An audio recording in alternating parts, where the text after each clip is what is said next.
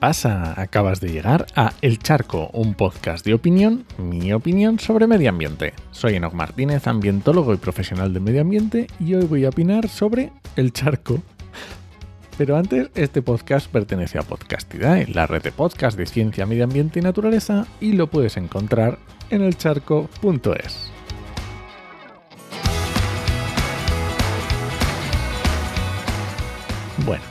Ayer publiqué mi programa 200. No en total, solo, solo del charco estoy hablando. Porque en total llevo más de 500 desde finales de 2018, si cuento mi primera introducción en un podcast, que fue en el Oikos 12 de Juan María Arenas. Muchas gracias Juan por meterme en esta locura. O desde principios de 2019 si cuento mi primer podcast locutando, que fue en el de Trabaja Medio Ambiente, que aún continúa todos los martes.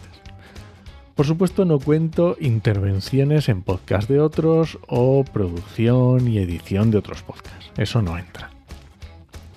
Y como te estás imaginando, se viene turra. que no se cumplen 200 episodios todos los días. Así que si no te apetece escucharme contar los intríngulis de este podcast, lo fácil y lo difícil, cómo ha cambiado mi forma de ver esto, cuáles son mis motivaciones, qué he conseguido y qué espero conseguir. Y también a lo mejor algún número para que veas que hay más gente como tú que a veces me escuchan. Pues eso, que si no te apetece, mm, nos escuchamos el lunes con el siguiente Charco Express y perfecto, buen fin de semana. Venga, hasta el lunes. Bueno, me voy a poner un refresco y unas gominolas que son mi debilidad y hoy me lo merezco. Bueno, ¿ya? ¿Te has quedado? ¿Te has quedado tú? Ok, venga. Vamos a ver, pues el charco nació en el marzo de 2020. Sí, justo antes de que nos confinaran a todos por el COVID. Que fue justo cuando nació la red de podcast Podcastidae, que fue un invento de Juan y mío, que llevamos unos, llevábamos unos meses preparando y que junto con unos eh, pocos divulgadores que apostaron por el formato y por nosotros, y también se lo tengo que agradecer, pues comenzamos a hacer podcast. Mi primera motivación yo creo que fue hacer bulto. Tampoco me hagan mucho caso que no tengo mucha memoria, ¿vale? Pero cuando estábamos buscando podcasters para empezar la red, pues se me ocurrió que un podcast propio mío pues podía estar bien. Y como no hay cosa que más me guste que meterme en charcos, pues siempre he sido muy crítico y me gusta meter el dedo en la llaga, pues eso, que me pareció una muy buena idea. Y comencé todos los viernes. Lo del día de la semana, los cánones mandaban que cuando cuanto más relacionado esté un podcast con el ocio, pues esté más cercano al fin de semana. Y a mí me pareció que tampoco iba a ser muy serios. y que una periodicidad semanal era lo más adecuado para estar siempre en la mente de los oyentes, que no se olviden de ti. Y como tampoco iban a ser muy largos, pues mira, pues no me supondría mucho esfuerzo. Y menos teniendo en cuenta que la temática iba a ser de opinión. Así que nada, ahí me. Y El Charco fue un podcast semanal durante 154 programas. Hasta este agosto, que por temas laborales me liberé de algunas responsabilidades y me quedó más tiempo libre. Y como me llevaba bastante tiempo tentando la idea de hacer un podcast diario, pues decidí probar y desde el 8 de agosto hasta ahora, de momento, siguen los charcos de lunes a viernes. De lunes a jueves más cortitos con el charco express o, o menos preparación y los viernes un poco más largo o un poco más currado, que no siempre es lo mismo. Y bien, ¿qué es lo difícil de este podcast? Pues lo más difícil a día de hoy es elegir los temas. que esto de tener tema todos los días a veces me cuesta. Que tengo una lista de ideas bastante larga, pero tienen que convencerme el tema y bueno, pues a veces no es fácil. Y luego hay días que pues llego cansado y también me cuesta ponerme. Pero la verdad es que son los menos, porque eh, la verdad es que lo disfruto, no me puedo engañar. Eh, si no sería imposible que siguiera. Lo siguiente más difícil posiblemente sea el pensar en las personas que escuchándolo se pueden sentir atacados. No digo personas que se puedan sentir mal, digo personas que se puedan sentir atacados. Porque muchos temas puede ser que te hagan sentir pues yo ansiedad, ecoansiedad, o no, no sean temas agradables. Eso es normal con los problemas ambientales. Pero me refiero a personas que puedan creer que tengo algo en contra de ellas. Eso mm, me cuesta un poco. Porque la verdad que yo soy un tío, bastante sencillo. No le deseo mal a nadie. Por mucho que haya personas u organizaciones que me meto muchas veces con ellas, pues, pues la verdad es que no. Tampoco yo no quiero que. La verdad es que quiero que todo el mundo sea feliz. No tiene más. Que a veces no digo a quién me estoy refiriendo en concreto. O hago elipsis para que no se sepa de quién hablo. Pero eso es más para evitar demandas. que no me gusta ir al juzgado. o no crearme más enemigos, ¿vale? Que también. Porque sí, aunque no te lo creas, tengo enemigos. Qué sorpresa, ¿eh? eh hablando de lo que piensas, pues es normal que te crees enemigos. O no enemigos, pero sí personas que no están muy de acuerdo conmigo y lo expresan muy enérgicamente o muy insistentemente, ¿vale?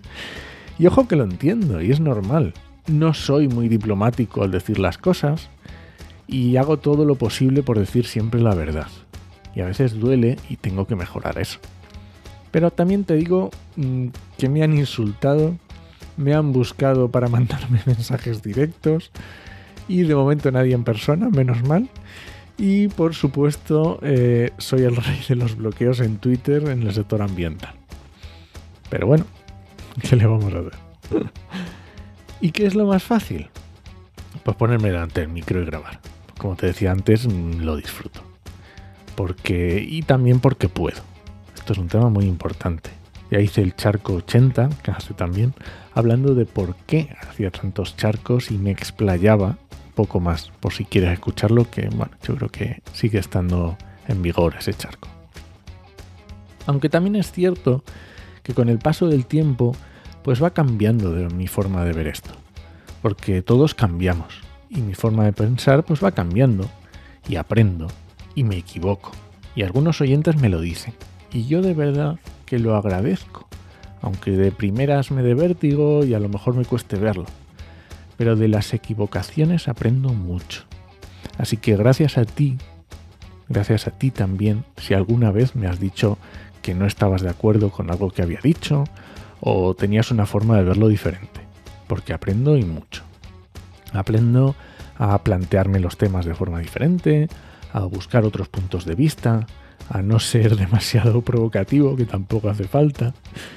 Y la verdad que todos estos charcos me han dado, además de muchos aprendizajes, los primeros al preparar los temas, que hay que darle una vuelta en la cabeza y solo con eso ya ayuda. O porque me obliga a investigar más o leer los artículos más en profundidad pero también me han dado visibilidad. Me he dado a conocer a muchas personas que no me conocían y sobre todo me he dado a conocer mi forma de pensar en esto del medio ambiente. Y aunque te pueda parecer una razón bastante egocentrista, no lo estoy diciendo por eso, lo estoy diciendo puramente en el campo laboral, profesional. Y no te voy a dar la turra con la importancia de crear una marca personal en el mundo laboral, que para eso ya hice un podcast casi específico. No un episodio, no. Un podcast de más de 40 episodios. Así que profesionalmente me ha puesto en el terreno del juego, al menos con mi faceta más crítica. Que en temas de empleabilidad, por ejemplo, pues ya lo había conseguido, pero esto es más ligado a cómo soy, a cómo pienso, a cómo siento. ¿Y qué espero conseguir? Pues desde luego patrocinios no. que no conozco a nadie tan valiente o tan loco como para querer patrocinar estos charcos. Pero la verdad es que me conformo con seguir llegando poco a poco a más oyentes. Que mis ideas te puedan cambiar la forma de pensar en algunos aspectos y que eso implique cambios positivos para el medio ambiente, ¡buah! eso sería espectacular si lo consigo. Y hablando de oyentes, por si sientes curiosidad y se ha despertado tu buena cotilla, te voy a dar algunos números y estadísticas de escuchas. Los charcos se han escuchado más de 32.000 veces desde que empecé, más de 12.000 en los últimos 12 meses y más de 6.000 desde que empecé con los charcos express de lunes a jueves. Hay episodios que se han escuchado mucho, muchísimo. El que más, el de qué hacer si te encuentras con un polluelo en el suelo, que también te digo es el que, que, es el 18, es decir, que tiene más de 3 años. Pero también es el episodio que más, que más hate me ha traído, más insultos. Así que, bueno, no sé si compensa. Y los siguientes ya rondan por los 200 y pico escuchas. Sobre de crecimiento, aceite de oliva, gatos, energía, bueno, y muchos más. También te digo que el 80% de los oyentes está en España. Y los demás países ninguno supera el 3%, o sea que está muy repartido. El, 20% restante muy, muy repartido. Más de la mitad de los oyentes me escucháis desde aplicaciones de podcast y estoy muy orgulloso de vosotros por eso. Y no, a ti que escuchas desde Spotify, no te incluyo en este grupo. Spotify es una aplicación de música. Si quieres escuchar podcast de verdad, tienes aplicaciones de podcast gratuitas buenísimas. Que te digo la verdad, cambia la forma de escuchar los podcasts. Hazme caso. Más datos, y voy terminando que, que está quedando largo. El 48% de sexo masculino y 47% femenino, según Spotify que esté tan igualado también me gusta mucho. La edad, más de la mitad está entre 23 y 34 años, el 30% por encima de 34 años y el 12% por debajo de 23. Y lo normal es escuchar mis episodios hasta el final, que también estoy muy orgulloso por ello. Pero bueno, no es difícil siendo tan cortos.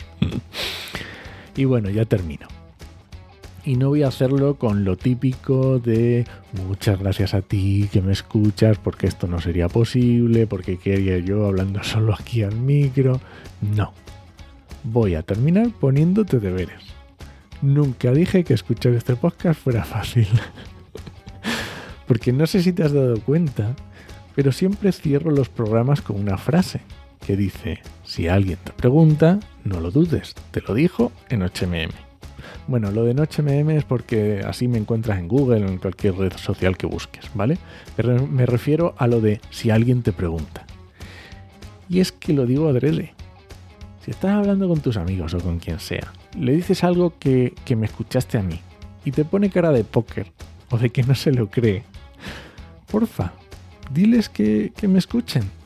Y así a lo mejor conseguimos que mis ideas le puedan cambiar a esa persona la forma de pensar en algún aspecto y que eso implique cambios positivos para el medio ambiente. Y eso sería genial. Y nada, este ha sido el charco de este viernes. Si alguien te pregunta, no lo dudes. Te lo dijo en HMM. Nos escuchamos.